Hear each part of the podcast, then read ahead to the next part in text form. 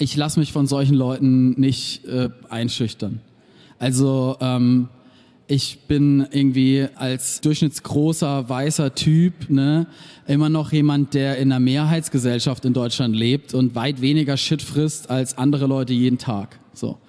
Und ich lasse mich von so ein paar rechten Spinnern, die mir da äh, so Bedrohungsszenarien halt kreieren, von denen lasse ich mich nicht beeindrucken. Marius Notter ist einer der Köpfe hinter der Instagram-Seite Allmann Memes. Ihr kennt sie bestimmt und damit ist er, ja, sowas wie ein Experte, wenn es um Humor im Internet geht. Dass es in eben diesem Internet, vor allem auf den Social-Media-Plattformen, aber allzu oft alles andere als lustig zugeht, das hat er da bei den Medientagen 2023 prägnant zusammengefasst. Hass im Netz, das ist wahrlich kein neues Phänomen, aber eine neue Studie vom Kompetenznetzwerk gegen Hass im Netz zeigt aktuell wieder, welche gravierenden Auswirkungen auf die Gesellschaft und Einzelne dieser Hass hat. Der Name der Studie sagt es in einer, wie ich finde, traurigen Klarheit. Lauter Hass, leiser Rückzug. Viele ziehen sich also zurück und äußern ihre politische Meinung in den sozialen Medien seltener. Das machen vor allem die, die am meisten von diesem Hass oder vielleicht deutlicher ausgedrückt der digitalen Gewalt betroffen sind. Menschen mit Migrationsgeschichte, Frauen, Menschen aus der LGBTQ-Plus-Community, die gehören dazu. Das zeigt schon, die Gewalt geht meist von rechts außen aus. Das sagen auch Zahlen des BKA. Und wieder einmal stellt sich für uns als Medienbranche die Frage, was können wir eigentlich tun? Wie können wir Räume auf den Plattformen besetzen, die Menschen dort mit faktenbasierten Inhalten und empathisch erreichen? Große Fragen, immer wieder. Schwierig, aber lasst uns drüber reden. Jetzt geht's los. This is Media Now, der Podcast der Medientage München.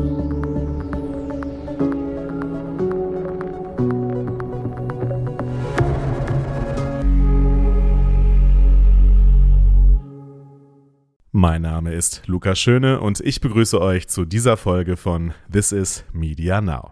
Und ich muss zugeben, wenn ich beim Thema Social Media so in die Recherche gehe, nach aktuellen Themen und Entwicklungen Ausschau halte und daraus dann, wie jetzt gerade eben, so einen, ja, 25, 30-minütigen Podcast mache, dann falle ich erstmal in so ein kleines Loch. Alleine wegen der schieren Unübersichtlichkeit und den vielfältigen Zusammenhängen, dem ambivalenten Verhältnis zwischen Plattformen und Medienunternehmen, den klassischen Medienunternehmen und natürlich auch wegen der menschlichen Abgründe, die sich dort leider allzu oft zeigen. Es klang am Anfang bei Marius Notter ja schon an. Dann sind durch öffentliche Auftritte und durch unseren Roman und so auch plötzlich ganz andere Teile der Gesellschaft auf einen aufmerksam geworden. Klar, wenn du im Frühstücksfernsehen bist und so, ne, das schauen natürlich jetzt prinzipiell schon mal ganz andere Leute als jetzt äh, ne, Leute auf Instagram nur unterwegs und uns nur daher kennen. So.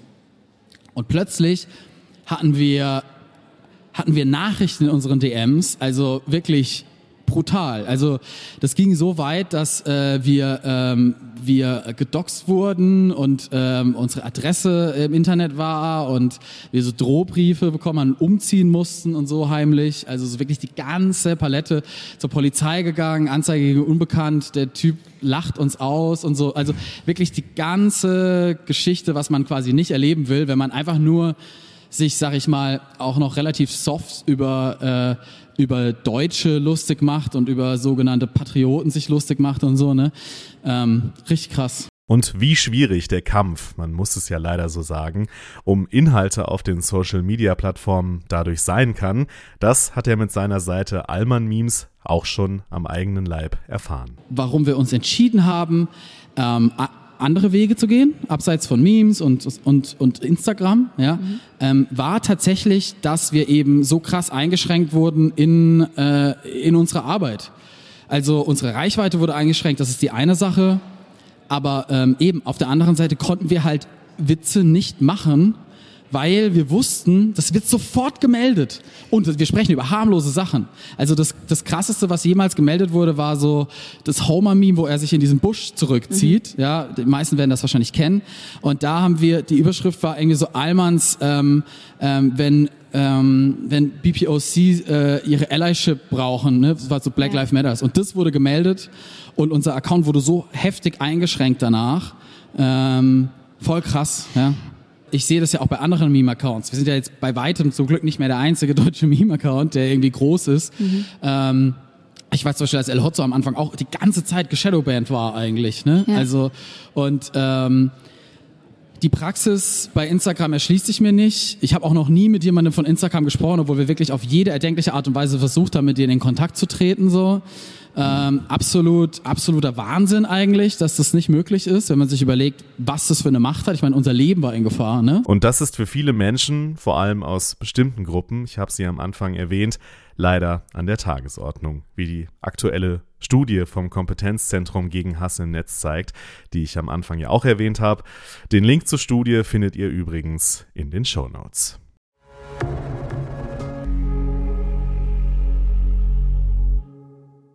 Weil Marius Notter Instagram erwähnt hat, die Plattform macht gerade eben auch aus einem anderen Grund von sich reden. Der Konzern Meta, der dahinter steckt, will nämlich dort und auf der neuen Plattform Threads die Sichtbarkeit von politischen Inhalten einschränken. Es soll, Zitat, auf den Empfehlungsoberflächen keine proaktiven Vorschläge zu politischen Inhalten mehr geben. Accounts mit solchen Inhalten folgen soll man aber weiterhin können.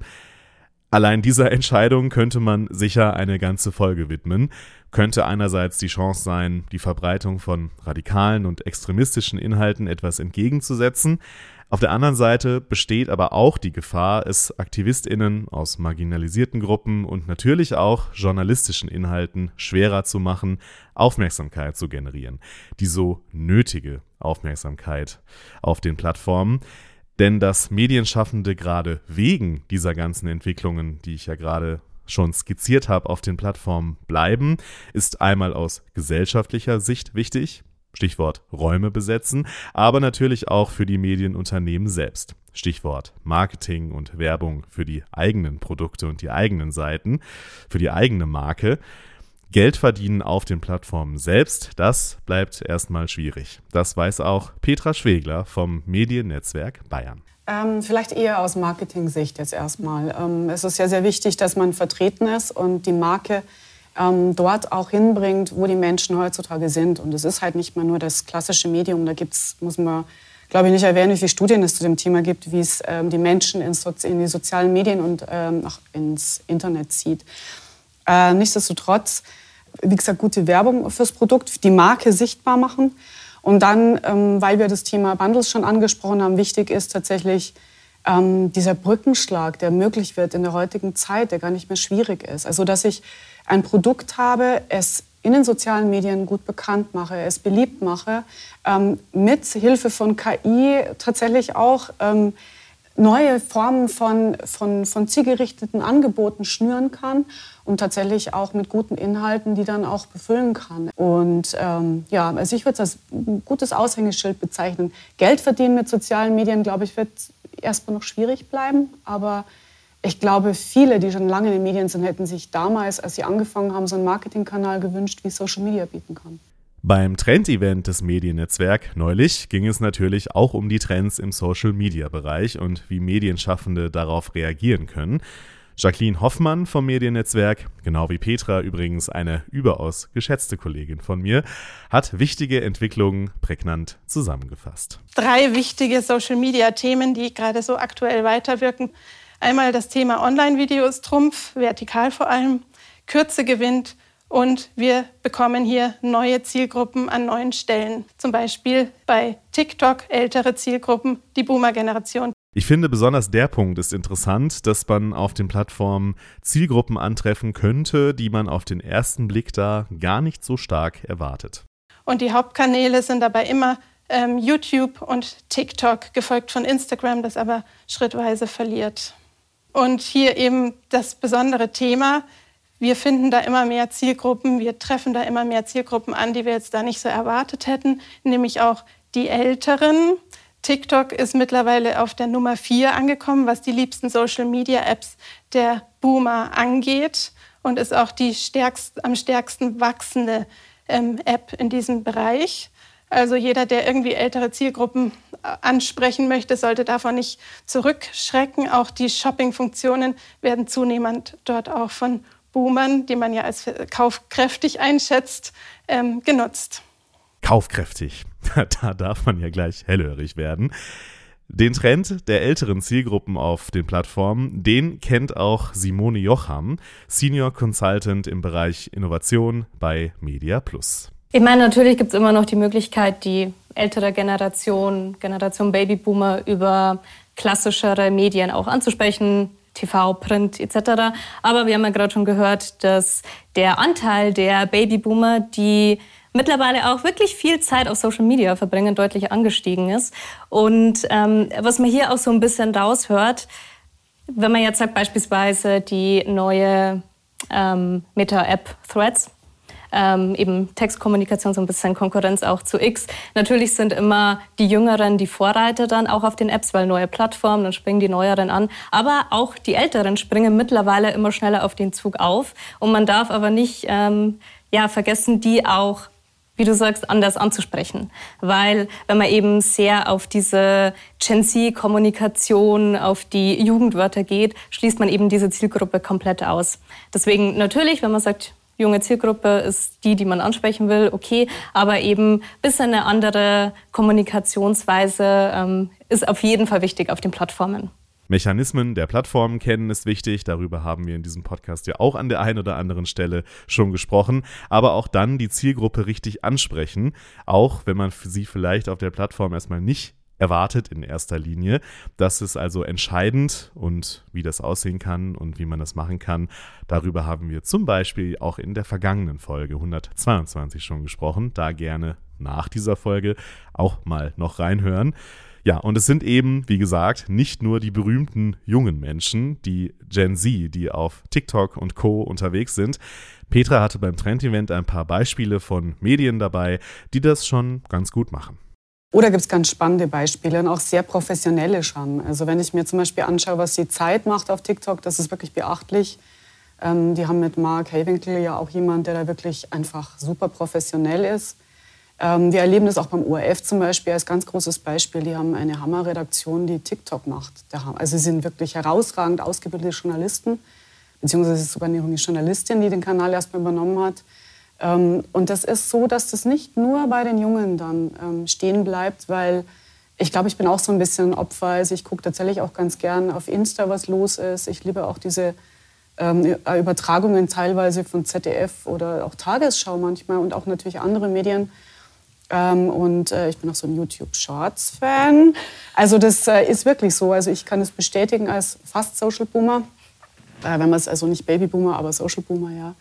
Und ähm, ja, das hat seinen Reiz und ich ähm, denke mal, dass es für die Medienhäuser eine sehr gute Möglichkeit ist, gerade auch die, die Bewegtbild schon haben. Da kommt jetzt auch KI ins Spiel. Es gibt auch einfach KI-Tools, die dir aus jedem guten Beitrag mittlerweile schon die kurze Form schneiden können. Also das ergibt sich so, diese, diese Trendleiste, das greift sehr, sehr ineinander. Apropos ineinandergreifen. Petra hat gerade Marc Heiwinkel von der Zeit lobend erwähnt, dass er als Leiter Formatentwicklung bei Zeit Online mit seinem Team gute Arbeit auf TikTok mache. Und jetzt hören wir ihn sogar. Er war nämlich bei den Medientagen vergangenes Jahr auf der Bühne, um über TikTok zu sprechen. Manchmal fügt es sich einfach. Was uns aber auch daran gereizt hat, ist einfach diese Form. Mhm. Also wenn ich auf Zeit Online gucke, dann sehe ich ein, ein Potpourri an Marken. Also wir sind ja nicht nur eine Zeit Online-Redaktion, wir sind auch die Zeit, wir sind äh, das Zeitmagazin, Zeitmagazin Wochenmarkt mit Rezepten, Zeitverbrechen, Zeitgeschichte. Also wir, wir haben eine vielfältige Themenwelt und äh, auf TikTok zu gehen und da mit einem Zeit-Account zu starten, hat uns dann gleichzeitig auch vor die Herausforderung gestellt, diese vielfältige inhaltliche Welt in diese neue Form zu pressen. Und ich fand das total interessant. Äh, am Anfang, wie geht das? Also funktioniert eine Sabine Rückert von Zeitverbrechen, die im Podcast alle lieben, funktioniert die in der kurzen Form im Hochkantvideo auch auf dieser Plattform, die irgendwie schnelle Schnitte, äh, junge Leute ja auch irgendwie vornehmlich zeigt? Ähm, und das hat total gut geklappt. Also Sabine Rückert war, äh, als wir 2021 im April, glaube ich, gestartet sind, eine äh, der ersten, die zu diesem Kernensemble gehörte ähm, und hat da äh, Aufrufe, mehrere hunderttausend Views gemacht was, was uns total überrascht hat auch. Also da hast du plötzlich diese eher ältere Person, die vielleicht gar nicht erstmal auf den ersten Blick auf diese Plattform passt, aber die erreicht da die, äh, die Menschen und so experimentieren wir jetzt ganz viel mit unseren, mit unseren Themen auf dieser Plattform und das finde ich auch das, das Reizvolle an TikTok.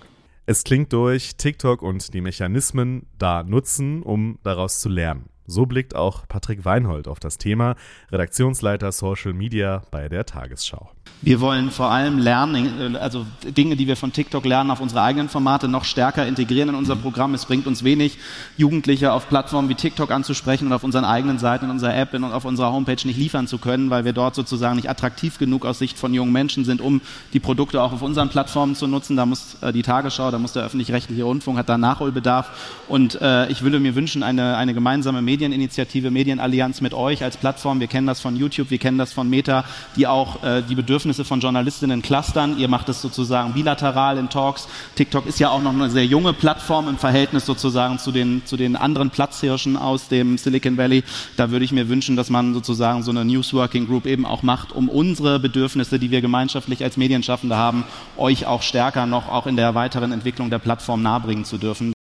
Kritisieren kann man natürlich, dass der größere Fokus auf diese kurzen Formate einen negativen Einfluss auf die ohnehin schon gesunkene Aufmerksamkeitsspanne der User haben könnte und man ja irgendwie auch einer Plattform damit auf den Leim geht und ihr noch größeren Einfluss gibt, wenn man ihre Mechanismen übernimmt und auf andere Dinge überträgt. Simone Jocham blickt optimistischer drauf. Es wird ja immer argumentiert, Short-Video-Content zerstört die Aufmerksamkeitsspanne. Man ist es gewohnt, wirklich über jedes Video drüber zu skippen. Und wenn nicht die ersten fünf Sekunden schon interessant sind, dann ist die Aufmerksamkeit sowieso schon weg. Ähm, was aber hier schön zu sehen ist, dass eben viele, auch in der Generation Social Boomer diese Kurzvideos nutzen, um Inspiration zu bekommen, um vielleicht bei neuen Themenbereichen ähm, ja, was zu lernen, mal was Neues kennenzulernen. Und wenn sie dann merken, ach, in diesem Video unter 60 Sekunden, da war was Spannendes dabei, dann geht aber auch der Trend dazu, so ein Deep Dive zu machen und sich eben dann über diese speziellen Themen dann nochmal mehr zu informieren. Und das kann dann wieder weiterleiten zu eben ausführlichen Reportagen, ausführlichen Berichten oder auch eben längeren YouTube-Videos beispielsweise. Man muss es eben schaffen, diese erste Aufmerksamkeit zu erzielen und die Leute dann auch bei Laune zu halten. Aber wenn das Interesse da ist, dann sind die Menschen definitiv auch bereit, Neues zu lernen und sich da weiterzubilden.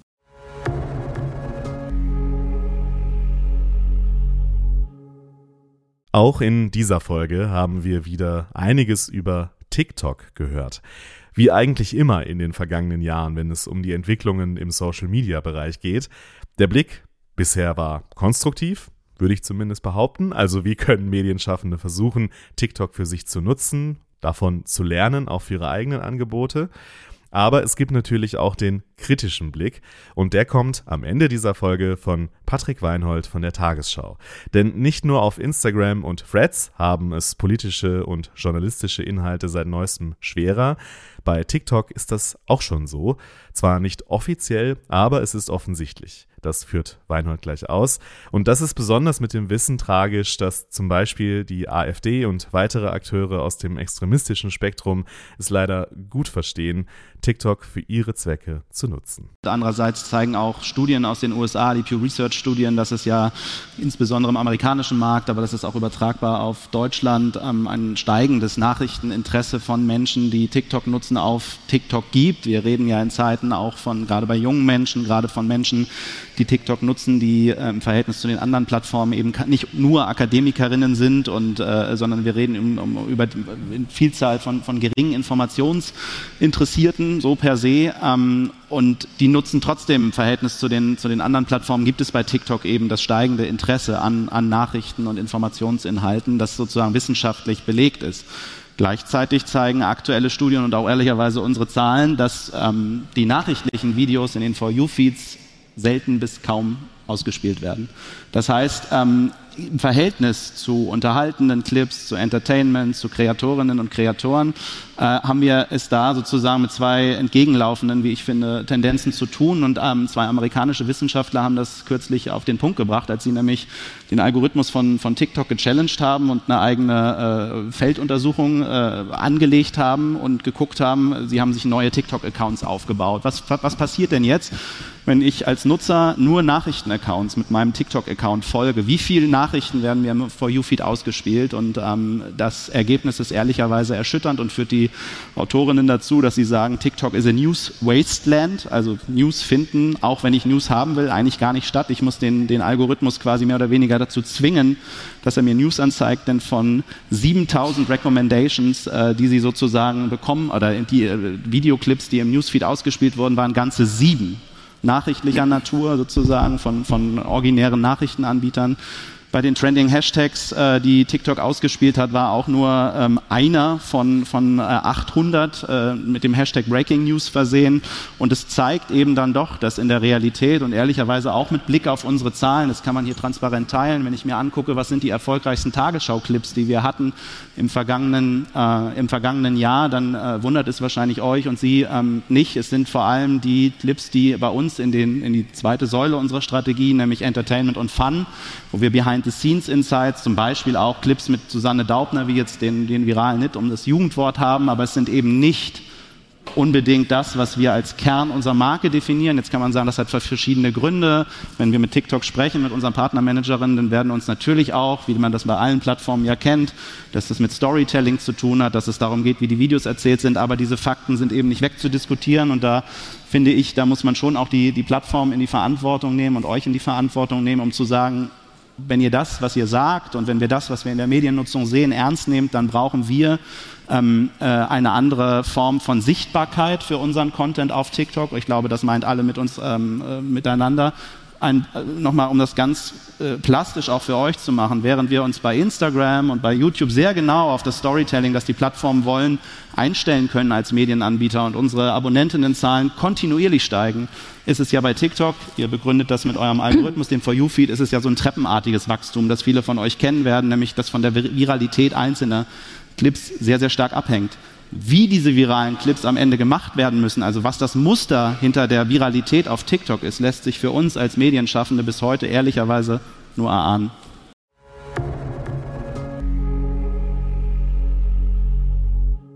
Ja, ich hoffe, dass ihr nach dieser Folge ein bisschen mehr als nur erahnt, was in der Social-Media-Welt gerade so los ist. In die Shownotes packe ich euch noch ein paar weitere Links zum Vertiefen. Schaut da gerne rein. Und wenn ihr schon schaut, abonniert dann gerne auch den Newsletter zu diesem Podcast hier. Den Link findet ihr auch da.